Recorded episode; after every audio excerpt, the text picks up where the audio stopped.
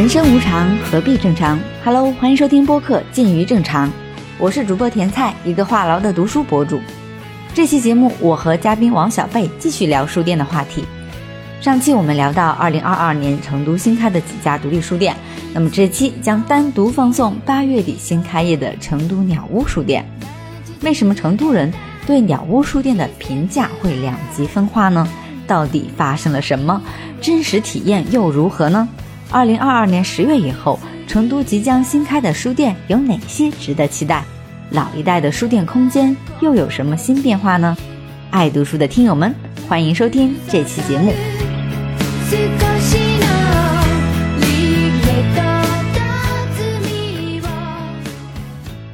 因为我上次去鸟屋的时候，有一个非常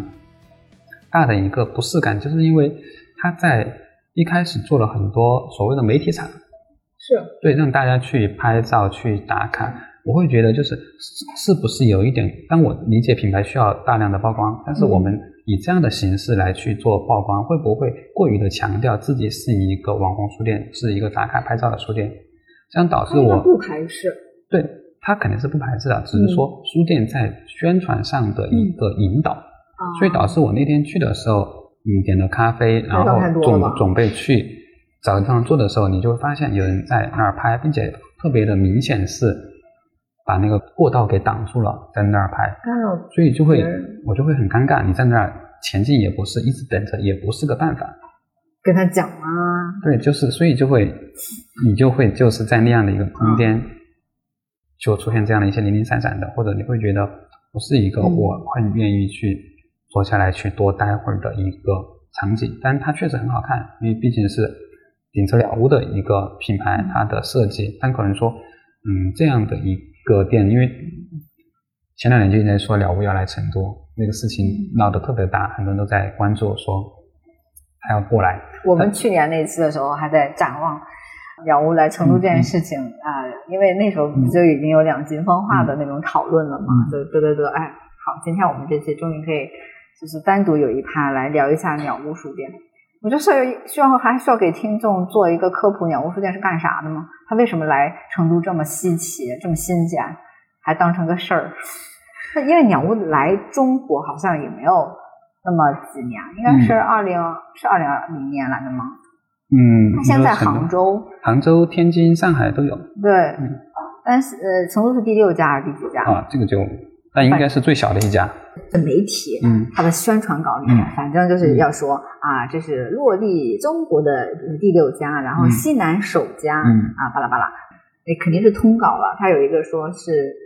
鸟屋在中国最大的一个什么儿童的一个阅读空间。我当时在想，哇塞，就就就就那点地儿，那是最大的呀。那其他城市的那个鸟屋给儿童的那个预留的那个空间是有多小吗？对，反而我发现它。并不大，这个书店就是在我看过的所有的鸟屋书店里面，不管是日本还是嗯，跟在天津看到的那家，它都小。就是我会觉得，可能说作为一个这么大体量的一个书店，特别是一个日本企业的书店，因为很多境外的书店其实过来的时候，其实是会有很多限制的，因为确实不同地域的文化。的要求标准是不一样的，所以它其实没办法去做到一个完整的去呈现日本鸟屋的这样的一个特点。我觉得鸟屋也落地中国，它也并没有想说要呈现一个跟在日本上本土看到的鸟屋类似的一个东西。因为鸟屋后来它的一个就商业模式就是要搞更多的加盟店啊，我觉得它就是一个像商业地产的一个东西，它玩的就是。就支持大资本家搞的东西啊，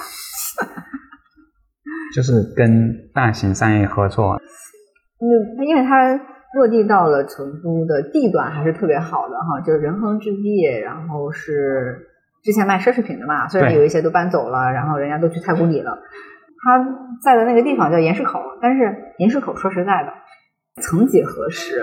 确实还挺繁华的。嗯嗯。但是呢，现在它就稍微有一点点没落，因为。就年轻人或者干嘛都不怎么去那儿了，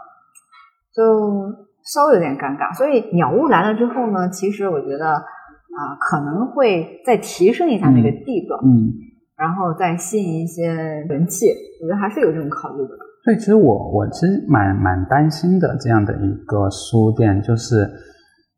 它既不是一个可能说能够吸引固一群固定的文艺青年的这样的一个一个所谓的有噱头的独立书店，它又没有做到足够亲民，就是妈妈们带着孩子去，像文轩那种那么亲民的一个书店。但是它的整体的调性又拔得非常的高，它的产品啊，从咖啡、杂志、书都不便宜。我得说句公道话，鸟屋它在本土，因为它的目标用户是五六十岁的嘛，哈，因为他们就属于有产一族，就所谓的银发一代嘛。哎，五六十就银发了嘛？我觉得他们就是有产的，头发那个白不白咱不知道。嗯，总之你去那边的时候，确实看到很多是属于啊上班族和。大叔、阿姨之类的吧，就这个群体。但是鸟屋来到中国，尤其是来到成都，其实我觉得他们的用户应该还是说是都市青年人。嗯嗯，也不一定是说什么文艺青年。我感觉他们应该是叫什么文创、生活用品乱七八糟的。一一大半儿，然后另外一半是书嘛，就是它的那个书的元素并没有说三分之二那么多。我觉得应该是有一大半是那个饮品和和文创的那种那种东西，而且它的饮品是让我觉得非常意外的是意外的便宜，整体是在二十出头到三十出头，然后它的简餐也是属于在成都很多书店里面可以消费到的就还可以的那个那个程度，就属于。我们普通年轻人可以吃得起、喝得起的，这个是让我很意外的。因为对比它二楼的那些动辄一个特别小的一个，就是小贴纸，嗯，好几十的，哎，你说那个饮品的价格都比那个那个贴纸要要便宜，这让我觉得很奇怪。哎，它一楼的很很亲民，但是呢，它的那个书咱就不说那什么，就是原版的书，就是日文的那个书，我就感觉。就属于那种大可不必在这里买，因为实在是乘以二的这种这种价格感官，实在是有点太太触目惊心了。就属于那种好是好，但是不会下手买。我会觉得它楼上跟楼下像两个店，它的中间也非常诡异。它中间连通的是，你很少看到一个你直面书的时候是跟你讲工作。嗯。你记得吗？就是从一楼那个咖啡厅往上走，对面的就是是讲工作的，就是有点像是你不能说营销管理啊，对啊，你不能说是成功学，就是就是是一个上班族可能需要提升自我的时候去看的那种的书，有的时候还算是一些工具类的书。它这样的一个布局哈，因为其实那个位置就是一个咖啡区嘛，嗯，不管你是从。一楼的咖啡馆上去，然后到二楼的那个一个比较大的一个所阅读区也好，如果说它有意识的这样的一个书店的一个布局，那其实我们是不是可以理解到，它其实核心目品目标客就是周边上班族也好，那样一波年轻的一些或者说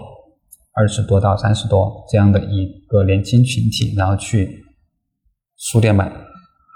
买杯咖啡，往上走的时候会看到一些跟可能工作相关的，哎，顺手去带一本走。我是就是面向于社畜这个群体。哎，你真的是跟我想的太一致了。因为我当时按照那个动线体验的时候，我就觉得这是给天府一阶、二阶、三阶、四阶、五阶的人群准备的吗？工作工作的人，然后再往上走，而且那个一面墙靠近那个沙发坐的那个地方。是关于什么批判思维、产品营销、品牌，这不就是我以前搞互联网的时候让我团队应该看的那些书吗？就会觉得你进入这个书店，第一印象就是说你第一次看到那面书墙是什么书，还是还是挺重要的，对吧？它是在传递某些信息。所以是我们其实就是从它的选品布局，或者以及这样一些产品的一个价格，那我们再反推，它是在。成都这家店好，或者说汉化版的了屋，在想要去应对的读者，了屋可能也在想象，就是成都的读者会是什么样的一个人群。然后，当我们进入到终于走上楼梯，看到那个二楼这个曲曲折折的这个空间里面，其实我还挺喜欢的是，因为它是在临街嘛，它那个落地窗啊，那个边边的那些咖啡座，包括它那个地方可以灵活去去作为一个活动场地的这个空间，我觉得还是呃挺好的。也就是说，它没有一个特别，比如说像方所那样一个有点像封闭的、特别正儿八经的一个活动空间，甚至像舞台一样的。它是一个非常机动灵活的，有活动的时候，它就是把那个座椅啊或什么给你摆成那个活动的一个场地，大概可以容纳那三十到五十还是可以的。那次活动参加完就是没没没几分钟，嗯它全给你变回去了，嗯嗯，它又变回了那个有有书的那个那个岛台，回归原样了。当时我觉得非常非常非常惊喜，我觉得这个空间像有魔法一样。就是大书店的一个优势就体现在这里，对空间的使用以及嗯像活动这种，你看小书店、独立书店做一点，大家去了去还要去找一点帮忙挪点椅子之类的，哎但这种他就会把这块服务的可能说做得非常的，嗯，你说流程化也好呀，或者细节都会有一定的特点。而且他们不是那个标识，他也会做的稍微细心一点，比如说告诉你一楼有多少座位，二楼有多少座位，其实他可以坐的地方还蛮舒适的，这点我是需要给个大大好评，因为我对座椅的舒适性要求还是很高的。它很多时候是那种软垫啊，嗯嗯它不是那种硬的硌屁股的，所以如果去鸟屋阅读的时候，我觉得你要么就是靠窗很很亮的地方，还有就是它里面不是也有那种小小黑屋的那种、那种地方，是可以坐下来。所以其实这里就要会反过来吐槽一些独立书店的一个点，就是所有靠墙或者靠书架的位置都非常的窄。因为要省空间，然后呢又想借助这块儿延伸的空间，哎，做个座位。对，所以就是就会是一个非常不舒服的一个地方。嗯，这就是坐不太基本上，其实我们能看到所有的独立书店挨着书架的那一排座位都是这个样子的，咱们再讲一维和野梨树，基本上所有都是的，就不是说哪哪一个书店，但就是，那没有但法，它就不是一个长久的你适合，所以这也是为什么其实在那个书店你没法长时间做的一个很很大的一个点嘛。嗯，所以大家很喜欢在那些小的独立书店的外头，嗯，就是外头又可以晒太阳，又可以用它那个就是露营风的那个椅，子，对小书店其实就是把嗯街头的空间延展到了一个极致的状态。我估计有的时候也是没办法。对，还是回到读者来说，你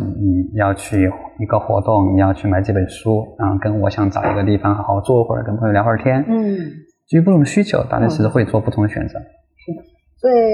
我觉得鸟屋是可以找一个地方坐下来好好看书。当然，如果是约朋友的话，那边的咖啡座我觉得也是完全 OK 的，而且非常的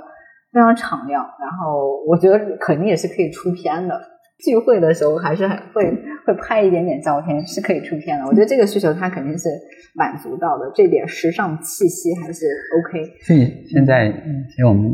去看书店，它的一个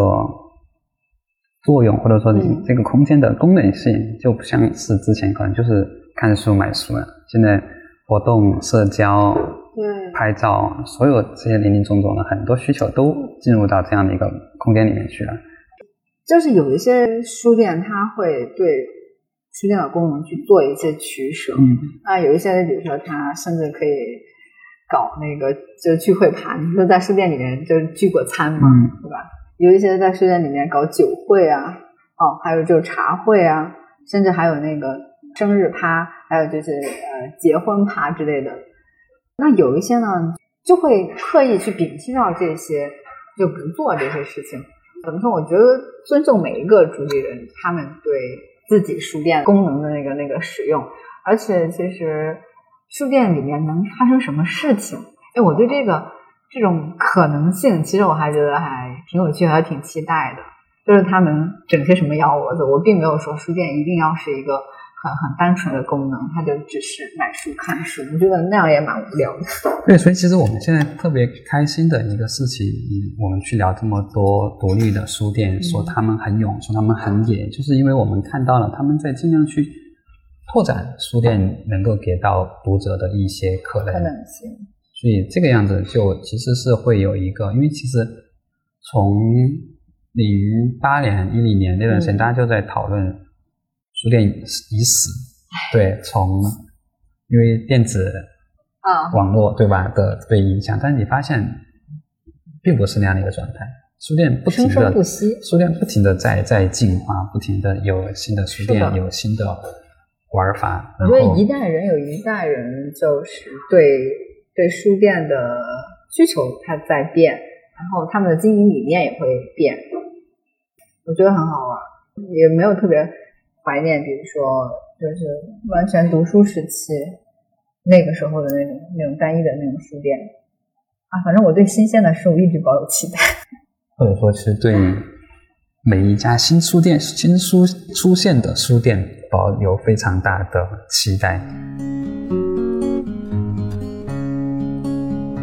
那像是鸟屋来成都，他们其实也挺坎坷的。咱说实在的，嗯，我曾经就听说他们本来应该在八月初就要开业，嗯但也不知道咋地，就试营业就是八月三十还是三十一，反正就是在要封之前那天，然后刚开业就就封，就大家就嗯静默了嘛，啊，也挺逗的。所以就很多人，包括现在都不知道鸟屋已经在成都开了。嗯我估计十一期间，其实有很多朋友都有想法去啊、呃鸟屋去打卡，去看一看到底是怎么样子。但是我也发现了，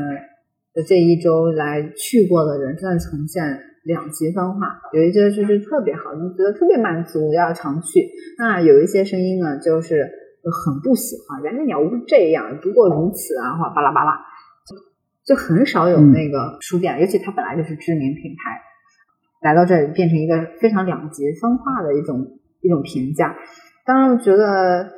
这两边都有可以理解之处。咱们就说说他们评价不好的一个地方吧，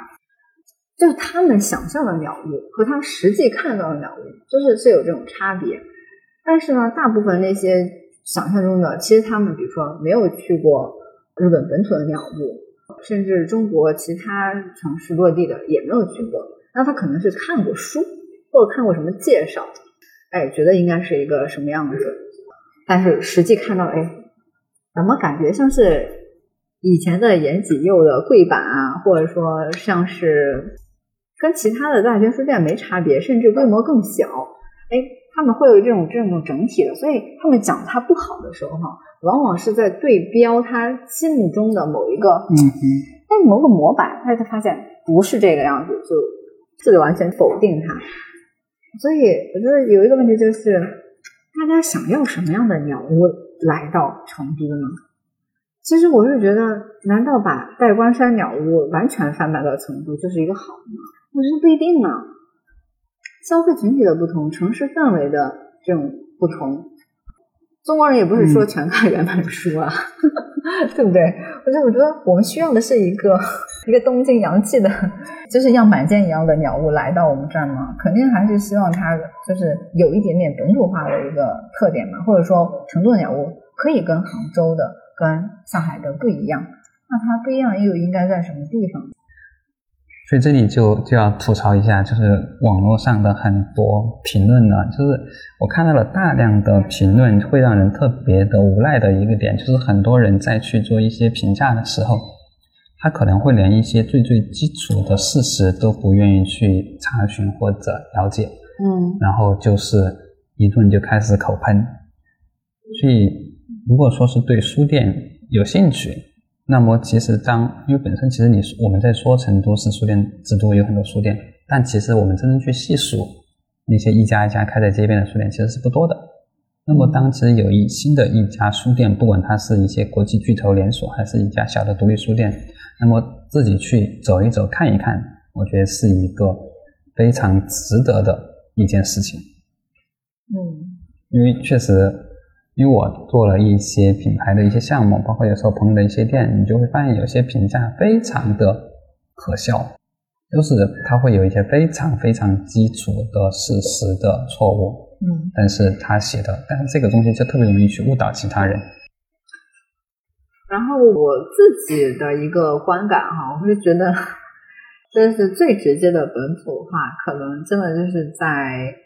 外在的一个东西的，比如说它那个岩砖，它好像一层的那个咖啡台，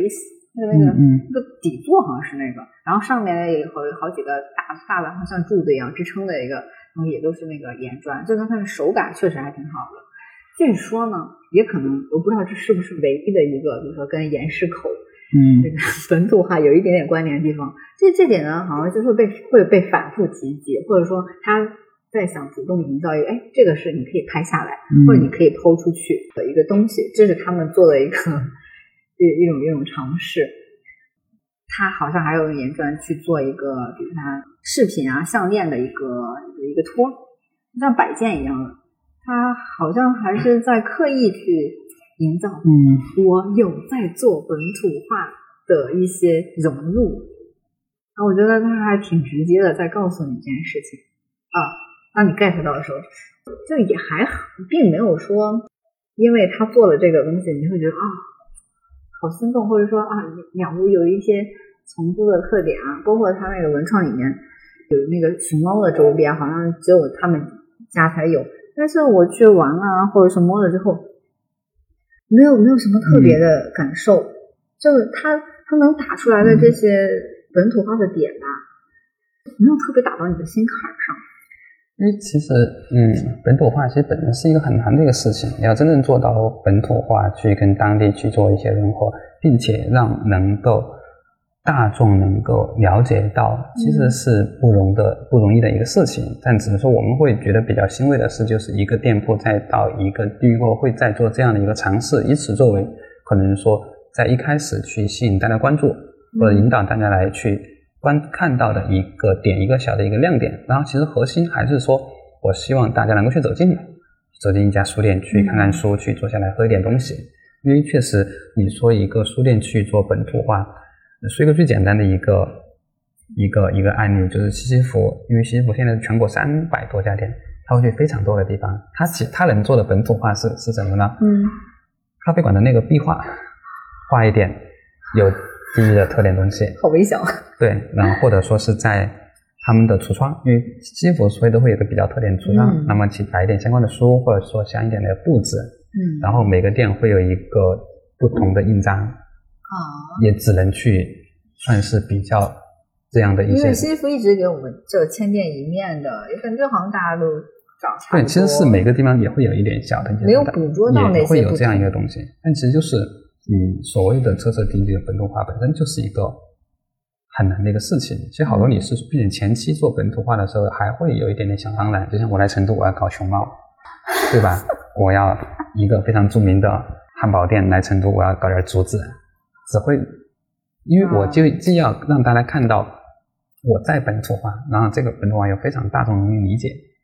它就限制了你真正需要怎么样看的。说我们更多的是期待的是它在持续的运营过后，因为它已经在本土了，嗯，通过一段时间的运营，它的一些可能说运营的一些调整，一些细细节的调整，乃至一些活动的推出，一些内容的推出，有没有可能说更符合他想要去。触达的人群，这这是一个可以保持期待的一个事情。对于他们前期的一些本土化的一些尝试，就可能说保持一个比较乐观的态度去接受就 OK。你不会把它当成一个哎，真的是一个非常大的一个亮点，当成一个哎，我们觉得它非常好的一个事情。只只能说我们去在鼓励这样的一些尝试，去接受这样的一个尝试。有有挺好的，其实没有。我也可以接受。对对，就是这样的。因为从从品牌的角度来说，我们做了一家书店，在这个地方呢，我要告诉你们来，那我要怎么告诉你们？说我们有书吗？我就是一家书店呀。那哎，我做了一些不一样的东西，我这里有熊猫，有什么东西，你可以来看一下。这就是一个他必然要去做的一个事情。鸟屋的二层就是它的最主体的地方，一半那个是。各种各样的那个文创周边，有一些确实是就是日本他们本土的一个品牌，当然价格都稍微贵一点，但是有一些还是可以激发激发你一些创意灵感的，就确实会有点意思。但是我个人还是比较想说，哎，看人家这种选书方面有什么特点吗？其实我也发现了，书量确实嗯不大，但是呢，在某一些呃板块的选书，确实有他们自己独到的地方。我觉得用那种欲扬先抑的手法吧，先说它不太好的地方，就是很多时候我们进到一个大店里面，就很注重那个导台的那个位置嘛，或者说什么它直接的什么新书推荐啊，或者什么品类的推荐，它确实有那么几个地区，但是因为我比较关注它在文学方面的挑选，就发现它在文学方面的那个推荐那个导台做的不是很细致，或者说那些书稍微有一点点旧。或者说那些作家挑选的就不是很适合配搭到一起。如果是对比，比如说呃生活方式，甚至是那个艺术设计，对比这几个，你就会发现文学太陈旧了。其他的就是还是比较，比如说是有一些新书，或者说有一些让你眼前一亮会想翻一翻的。那文学的地方就，我就说实在的，就连宣课会都不如。宣课会其实他们的那个呃文学的那个。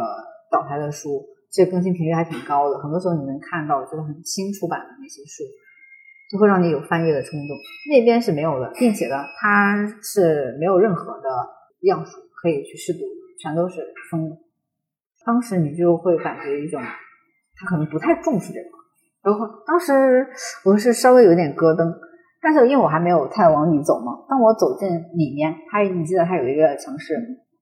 右边是呃人文，左边是文学吗？哎，我就先看那个啊人文，他我觉得他会把什么东西归到那个人文里面？其实是有一些那个社科的东西在里面的，像是关于呃性别议题的、社会议题的，反正甚至是比如比如说最近讨论那个什么消费主义的一些东西，也都在那里面。它那里面是分的非常非常细的，基本上各种类型的呃主要的基本上都有。哎，他把人文这个作为一个大类别展示到那一面，当时我就觉得可以，并且他是把人文和文学就是是一面墙的这面一面，这面一面嘛。哎，当时我就觉得他他那那种比重让我觉得非常满意，因为是我个人比较喜欢的。像是其他的那些什么历史、政治类，还有就是心理类，就是在分布在不同的地方，我稍微都看了一下，就属于也在。就是文轩布斯招商店那种大店里面哈，你跟逛那块儿差别不是特别大。就说实在的，那当我真的看到他那个文学类别里面，那个文学类可能更多的是那个呃中国人中国人的台，他有那个一面。那边他并没有说，比如说呃分成啊什么近代、当代啊、古典啊，或者是那什么，他稍微有点乱。但更多的呢，他是按那个作家。而且那些作家特别特别有意思的是，我居然发现了那个胡谦的《大象席地而坐》有几个副本，他是跟谁放在一起呢？跟那个什么贾平哇，还有谁？那那些老作家们的那个书放到放到一起，就胡谦有单独的一个小格，有他的名牌。哎，你知道我当时让我特别受冲击。胡谦哎，虽然挺好的，也挺年轻，他早逝，哎，他值得一个小格子。我会觉得那肯定是这块区域的那个图书选品他自己的一个品牌，要不然他为什么这样放呢？呃，另外还有一个我也比较关注的就是，我想看，哎，他会不会有什么啊港版书啊、台版书啊？嗯，当然是没有的。然后我就看到他把华语文学呢是放到了叫其他华语文学，他还是放了一列，基本上选的就是后浪那系列，虽然不全，但是还是有的，并且是做了单独的牌子。他觉得哎，呃，马华、台湾、香港啊有几个作家，他他给你列了一下。我突然觉得他可能不是说不不重视，应该就是那个空间受限，他也只能有选择性的放那么多。那另外一类就是一直很期待的，既然是日本的这个书店品牌，那你肯定对日本文学这一类应该有一个独独到的一个东西嘛。这是文学旁边的那两家矮的上面不都是吗？那有一些是完全是日版的那个有文库本的书，嗯，对对，就反正哎，就感觉感觉都好想看，但是都看不懂的嘛。就是你会很欣赏它的设计，而且它就很很轻，就很想放到口袋里那种感觉。那另外一侧是真的，呃，你看它的日本文学分类的时候，嗯，怎么说呢？就属于中规中矩，没有特别大的惊喜。可能我之前放的期待太高了，它没有没有放出那么多。包括另外一列就是外国文学，呃，也有一列。它各个国家是都放了放了一点，就因为它肯定不求全，它只选择这个国家稍微经典的那几个，刚刚好，就是属于你无法满足我需求。他看那个地方也没有说让你可以去拓展你的什么书单啊之类的，就做那种延伸阅读，因为它数量不够的呀。它科幻文学那块儿哈，我觉得还挺有意思的，但是它有一个不同作家的一些。一个分类，它不太好的地方就是它的诗歌，它诗歌它是有外国的，还有就是中国的，它都放到一起了嘛。那如果是看诗歌的话，那真的还不如去福于野，甚至是那个赶野那边去看，就是选择少又不新，就属于啥店都能看到的。所以，呃，我整体对文学的啊选品就觉得。嗯，没有特别的新鲜，有个别让我觉得有在认真搞。这个就其实会说到一个有有意思的一个话题，就是啊，大书店的选品以及陈列。首先，它是会有一个专业的选品团队，会决定你这个店会有哪些书。嗯。但是落实到陈列角度，就会有非常明显的电影气质在里面，因为负负责不同的负责文学的那个店员。他在上架文学的书的时候，其实就会有非常比明显的，可能说我比较觉得哪样一些更好的，可能我会有给他更好的陈列位置，或者以及我就把封面去做这样的一个展示。书店上我们看的书也并不是说完全是选品的那个，它百分之百想要那样呈现，因为毕竟还有店员陈列这一块的有陈列的一个因素在里面，所以其实很多包括像大书店都会有。包括他们有时候也会放权给下面的一线的，哎，可能这一块就是百文学，那么你来负责来去调控，乃至于可能说有一些，你就会在有些时候也会看到他们也会写一些比较小的一些推荐啊之类的，包括像方叔也玩过，就是每年年度店员选书，啊，对，来来去给大家的这样的一个推荐，所以你能看到它的在丰富性之外，每一个品类里面又会有一点点可能说不同的地方，其实是这种。大书店有时候你在逛的时候会非常有意思的一个点，特别是你知道后面是有可能说这样的一个陈列跟的逻辑格过后，你会可能遇到一个哎，刚好文学这一块你特别喜欢的人，可能说做文在负责文学这一块选品的人就会非常有意思，因为书店里面的人各种各样，有有些可能他只是打份工，我只是来书店过渡一下，或者说我喜欢这样一个氛围，有些我就是很喜欢这个事情。我我我知道有书店，它的一个店员就是你觉得可能平平无奇，但是人家看到超级多的推理，嗯，这个体系人家门清，就是只要你找到他给你推荐，非常的精彩，所以这就是这样整个在上书的一个过程当中，就大家都会有这样的一些巧思在里面。所以我真的很喜欢看新开书店他们的就是每一个书架，真的是一个一个看过去，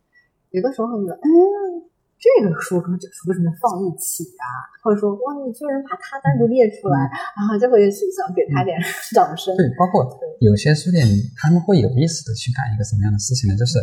我们是大众书店，我们书店有一定的体量，大家都会觉得大众书店选品不仅以畅销书为主。其实他们在选品的时候，当然会考虑到大众，考虑到流行，考虑到畅销，他们会有意识的选一些非常小众的精品的书。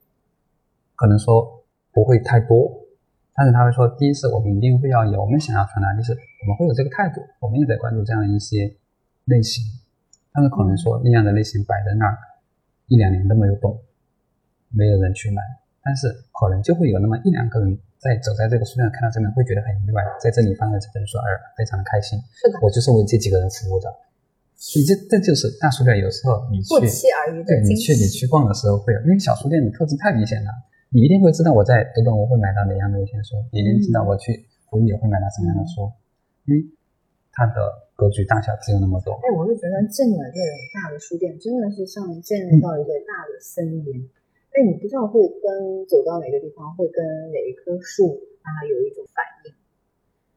你进森林的时候，你就不要就是放空自己，不要抱有那种非常明确的那种期待，你反而得到的会更多，就那种探索的乐趣会更多。我一直有一个没有实行的一个计划，就是想去方所一个一个书架的逛完，就真的只是存在于，但我每次因为我每个月会去一次方所，就是直奔杂志区，把每个月的杂志买完就就因为。只是说，再从店里到到杂志区那那一块，因为会路过中间嘛，就有很多所谓的畅销书、推荐书展台嘛，然后会瞄一下，觉得有兴趣再拿一本，不然的话基本都是直走。因为我会有一点强迫，就是想一个书架店，就是每一排每一排这样去看完，因为你就会发现会找一些可能说之前。有印象，或者说之前没有打算买，或者说在哪儿听过，但突然在这里发现，因为其实大家都在网上买书，就是目标很明确嘛，那你才会去去遇到很多书，包括我印象特别深的去，嗯，有有一段时间去方所，就是在那个他的日本文学那儿，嗯，找到了非常老的信田日半，就非常小众的一个一个一个作者，并且他那个书的书封，我们能看到是二次书封。就是就是，确实它就是一个有点年头的旧书，然后二次书封，然后放在那个位置，放在是非常下面的一个角落，哎，就买走了。这个书就是可能说，你不可能主动去搜，因为你没不会有太强烈的印象，突然想搜的时候看到这本书，你只能偶尔遇到了过，刚好哎哎，好像是对这个有点兴趣，然后我就把它带走。这这就可能说，这样的一个大书店给到我们的一个选书的一个乐趣。说回我们今天所讨论这样的一些新开的一些书店吧，所以其实整体上还是会持一个非常开心，看到这么多书店出现的场景，可能不同的书店去满足我们不同的需求。可能小书店活动也好，社交也好会多一点，但大书店我去啊买书，或者说去做一些呃社交，乃至有些书店可能说像。啊，鸟屋嘛，因为他这次开过来的时候，他有一个饮品，就是说是一个日式咖啡嘛，日式低滤咖啡的这样的一个，会让我会有一点哎，好几年没有去日本了，在这里喝一个比较觉得哎还 OK 的一个日式的风格的这样一个咖啡，也是一个。你喝的咖啡啊？我肯定都是喝咖啡，就是这样一个开心的一个事情吧。心情一起及格的。那价格也就那样嘛，对吧？就三十左右还好。嗯。那我去鸟屋的时候就。我真的是站的累死了，忘了忘了得三个多小时吧。包括文创部分也都挨个看，然后好看的那个视频也都挨个试。书架就是属于有一些略过，有一些就是看的比较对比较仔细。文创，我我从上一次在在天津的时候，我就对他们的那个文创很感兴趣，特别是有那个像是复刻了《灌篮高手》那个球场的那个小纸人。哦，我看到那个了。对那个。但是真的很贵，当时我就想说，哎，这玩意儿可不可以自己做？嗯，我当时，当时我犹豫的时候，我在买，我就，我就真的在想一个很严肃的问题啊，这么一小片儿，像一张卡片一样，对吧？是。哎，有一百多块钱是吧？嗯，忘了呢。反正我，你像我在那个文创区跟朋友就是，就发明了一个突然的游戏，然后我们玩的不亦乐乎，就是那种。猜价格游戏，然后拿着这个东西，你猜多少？都忘记了，然后就一直在猜。后面我们把握的就稍微就那个差价没有特别的大了，因为刚开始的时候确实不知道这玩意儿有那么贵。但是整体来说，它的那个文创是加了太多其他的那种价值在，导致它的那种价格更高了。所以我的朋友都说，哎，它就是这个，比如说日本的这个设计很好。啊，原产地是在日本，但是呢，我在成都买一个这个东西的体验，和我去日本旅行在当地买这个东西的体验，一价格有差，体验有差，那我为什么要在这里买？所以他就提出了一个很现实的问题啊，那那确实，我觉得那种体验感和和价格等等的因素，就会导致，哎，那就算了。对，当时就是把那个卡片拿起来的时候，看了一下价格，当时我冒过了两个念头，第一。我干嘛不买两本书呢？然后第二个念头就是拿回去家里人看到了肯定会骂我吧？掉了，你还不如买两本书回来。呃，就是属于那种看看可以，我们都在想谁会来买呢？或者说，它更多的是一种展示。到底我们去鸟屋要消费什么呢？这饮品是可以，或者是它其实是消费的，就是一个整体的一个空间，就是这样的一个日式书店品牌提供了一个好的空间。你在这一个空间，你文创也好，啊，饮品也好，书也好，或者我们就是跟朋友去做做做一个社交的这样的一个场景，是一个非常复合，其实就是。你说成品也好嘛，或者说大间吧，对，它就是一个大的一个复合空间嘛。所以鸟屋从在日本的时候，它也不是说以卖书为一个主要的一个业务，因为可能在很多地方这种大店都没法靠卖书去支撑。好像鸟屋在呃日本，它它也是有，比如说数字会员。呃，出版它做的内容，包括像是那个搞什么往外加盟啊、收费啊等等，好像它的那种它的营收也是比较符合的，也不是说非常非常单一的。但是小店的话，可能就是卖饮品和嗯卖书，活动收一丢丢费，就是非常单一。对，其实就还是一个比较常见的一个以书店为由头的一个复合空间，只是说了无它更有名，但是其实嗯嗯，我们会觉得。它现在比较难做的一点就是来晚了，就不是前几年大家在疯狂的为这种复合空间去为它买单的这样的一个场景。因为这两年的消费它是有一点改变，也不是因为疫情的，肯定不是疫情，它就是一个你说其实你再提前个三年的样子去来落地，我觉得它是得到的关注以及大家对这样一个场景的消费的。需求会更大，但这两年其实我从品牌的角度来来去做一个观察，就是大家越来越多的去找小店。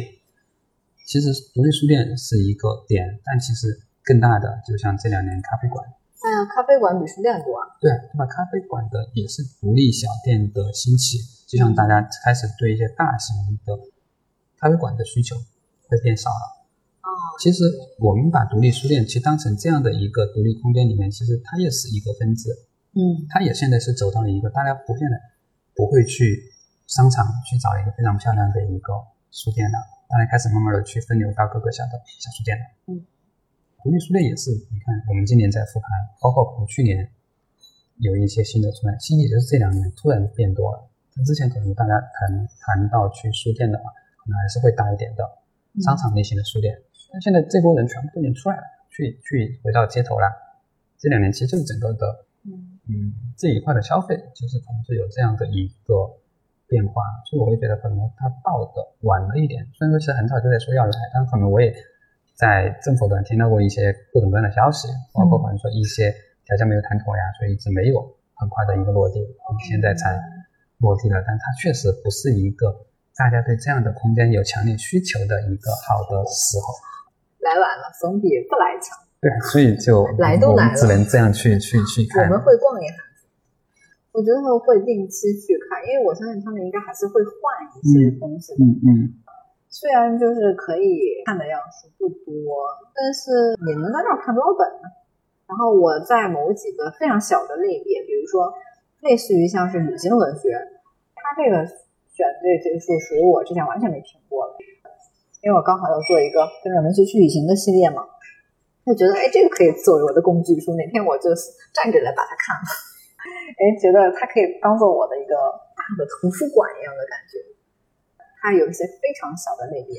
但是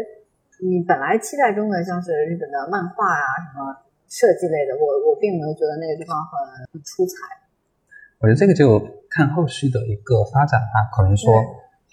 经过。这几个月的一个消费，大致拉一下自己的消费的数据，哪样一些受关注会多一点，可能会去做一些调整。是，因为现在真的是这样的一个，同时也有疫情的影响，其实你现在没办法去很快的去预估它是一个怎样的一个状态。我总感觉就还没有恢复，就是你看周边的那些那个商场啊什么的，嗯，你都觉得大家就没有那个那个元气，好像确实是受了什么重创。也不知道大家是因为手上的这个钱确实少了，大家主动进行消费的降级了，还是怎样？这种消费的旺盛程度，不只是物质的，还有精神方面的，好像都在刻意去降低，维持到一个正常偏低的一个水平。据我朋友圈的一个观察，也并没有想象中终于静默结束之后走向街头，然后去文化的消费。就这把火，就那个火种，就是因为被掐的就要灭不灭的时候，你现在它很难一下子去着起来。我觉得可能还需要一个过程，或者说其他还有什么一些事件。据说在十月或十一月，在南门还会开一个比较大的商业综合体，呃就是环对，就环球城对面那个地方。啊，那个地方好像也会有一个会有一个书店，然后是他们的自持品牌，然后结成那天活动的时候，那个书店品牌的可能说是一个负责人有来，然后可能也是刚入职的一个小妹妹，我那次在野驴树书店，因为没什么人嘛，然后进来两个人，后来他们聊天，他们就是那个空间的，嗯，对，还蛮有意思，因为他他们之前好像也是在，他也聊过，可能说后面想去做一些活动，嗯，就保持期待吧。对啊，这又有一个新的可以逛的地方，而且距离我又很近，就是南门那种文化荒漠，终于来几个新的店可以撑一把。其实还有一些新开的店嘛，我觉得可以让大家保持一下期待，因为我们之前已经剧透了二福是十月十号，就是福于野书店的二号店，嗯，啊，空间更大，主要会只卖小说，大家可以期待一下子。嗯，还有一个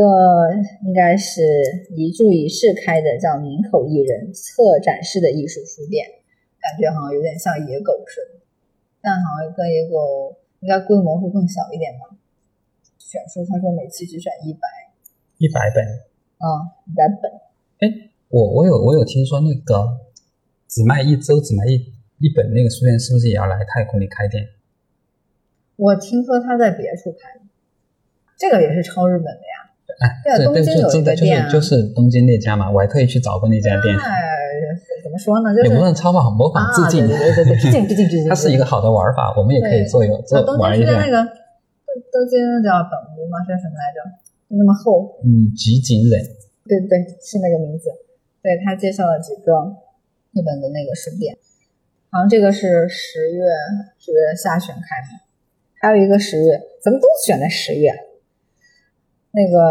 二手果皮书店应该是一个野办小型展览，然后也顺便做二手书店的一个空间，就是在青阳宫那边。我估计这些新店开业的时候都会搞一波宣发，呃，现在可能只是他们朋友圈啊、什么熟人圈子里面发一发，等正式官宣的时候，肯定还是会有一些活动的。到时准备去搂一眼，就新店开业的时候，先去看一下它就是它那个还没有完全弄好的时候的样子，然后再过一段时间的时候再去看一下它它它成长的一个什么样的状态。我觉得还有一趴，我们就简单聊一下九月这段时间之后，就是有一些老店的变化。就我们最喜欢的读本屋有一个新的消息，也不算新吧，就是之前说读本屋有三个店嘛，少城还有华西坝，还有在天府广场天府红，但是它现在天府红那个店要要闭店了。天幕天幕红，其实我觉得闭店是一个必然，因为那个东西是。是天府天府红的整个商场的运营非常的烂，所以其实导致嗯其实整个商场楼上没有没有运营。其实因为呃那个地方虽然它是在天府广场，是之前所谓的远东百货垮掉了过后，然后云南的一个呃商业运营公司来去做运营，它其实当时想要把它打造成一个非常多的人气小店的聚集地，嗯嗯。但是它的运营确实做得非常的差。导致整个很 low，、就是基本上楼上不会有人去了。那其实做在那个地方去弄一个书店，你只能说我是在那儿立了一个招牌而已，它其实对我销售没有任何的促进。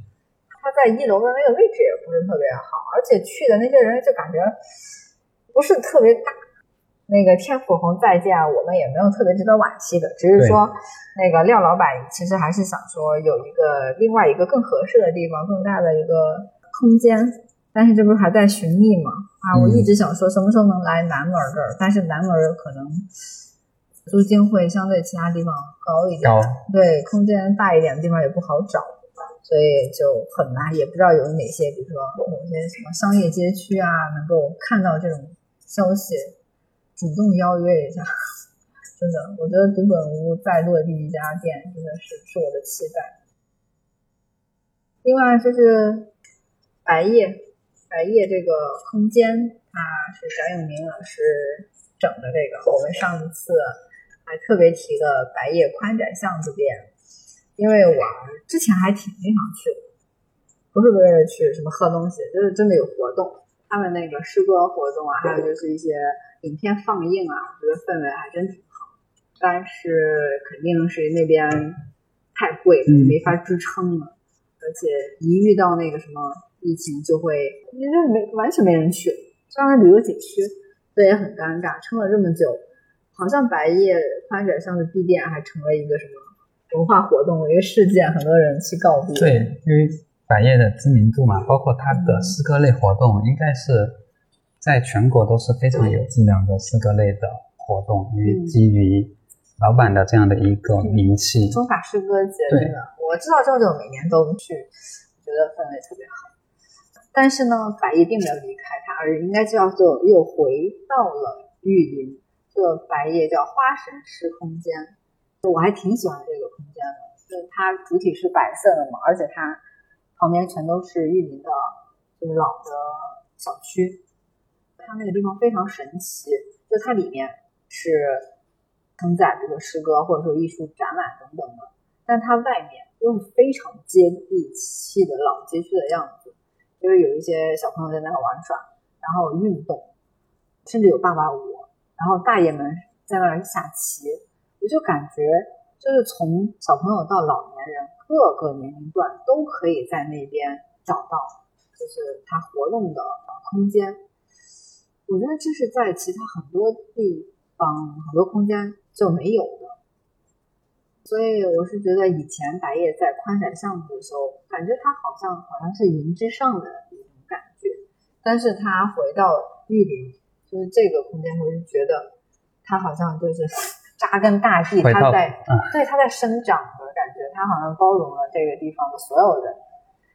他们不是有那个院坝吗？觉得那个氛围特别好。就年轻人可以打卡，中年人可以聊天，然后其小朋友可以玩耍，老年人可以跳舞打牌。所以它的定位是一个空间吧？对，其实它里面是有书的，而且是可以看的，书也还不少，都是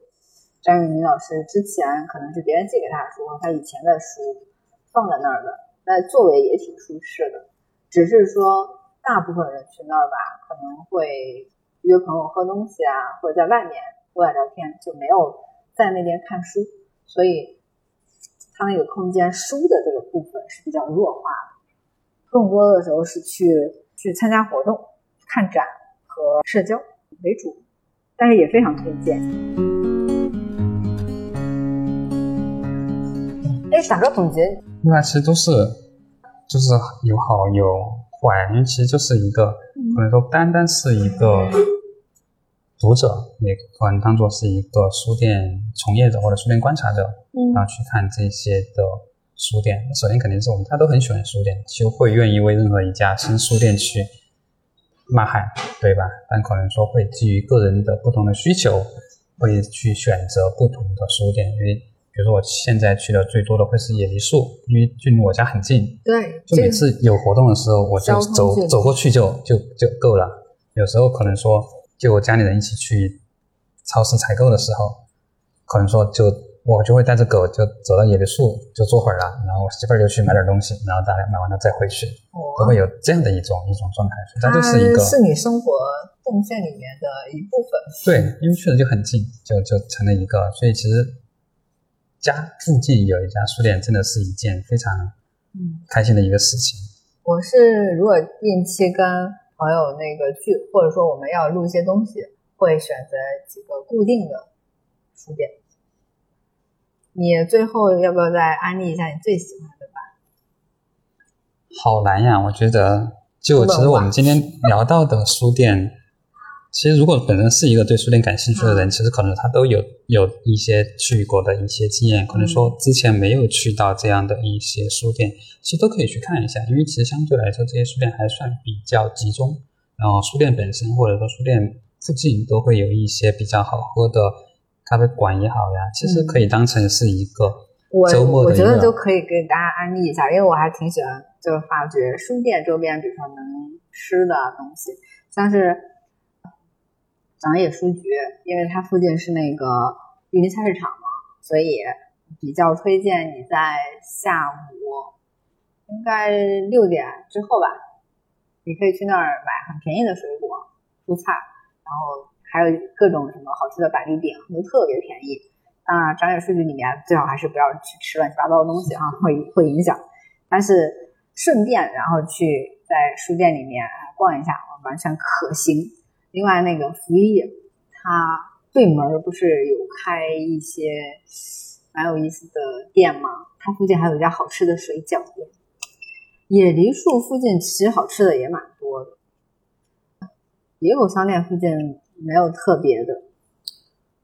鸟屋，怎么说呢？如果大家去逛鸟屋书店哈，我倒没有说要推荐大家在那儿吃。你知道鸟屋对面，哇，那边的那个小店特别多，什么水饺啊，各种面啊，反正都是四川特色的也有很多，大概十几块就可以吃饱。这儿呢，我就会有一些非常具体的推荐的。然后书店对门，嗯，那那其实那边小巷子，那其实你走到那儿一一打开点评去搜，嗯，它会有一家非常好吃的冒菜，然后其中午会非常多人。然后它会有一家蛮好吃的中餐馆，那个中餐馆特别有意思，因为它是一家茶馆，就是除了午餐时间里面全都是打麻将的，所以它的中餐其实非常好吃。你能不能告诉一下名字啊？名字肯定是我不记得呀，我最不会记记这种。反正你是身体记忆，反正你就走到那儿他在那儿会有，然后包括呃小一点书店旁边的咖啡馆 G Y C，其实也非常的不错。然后呃读本屋华西坝店，我会经常去那儿取书，然后或者说偶尔会喝一下他们的啤酒。但如果我要喝咖啡，我都不会在他那儿喝，然后我会去他附近的那个馒头。也非常好喝，对哦，会，因为你是咖啡爱好者。好的，那今天我们的盘点和安利就到这里为止。然后希望大家在成都本地的都去逛一下书店，然后来成都旅行的也来我们成都的独立书店啊，还有特色书店去逛一逛，感受一下书店之都的魅力。我的妈呀，书店之都，哒了哒了，拔高了。总是被嘉宾无情的拔高。好，我们今天就到这里，再次感谢全职博主小贝。好嘞，拜拜。虽然这期节目结束了，但关于书店的话题还会继续。感谢订阅收听播客《近于正常》，我是主播甜菜，我们下期再见喽，拜拜。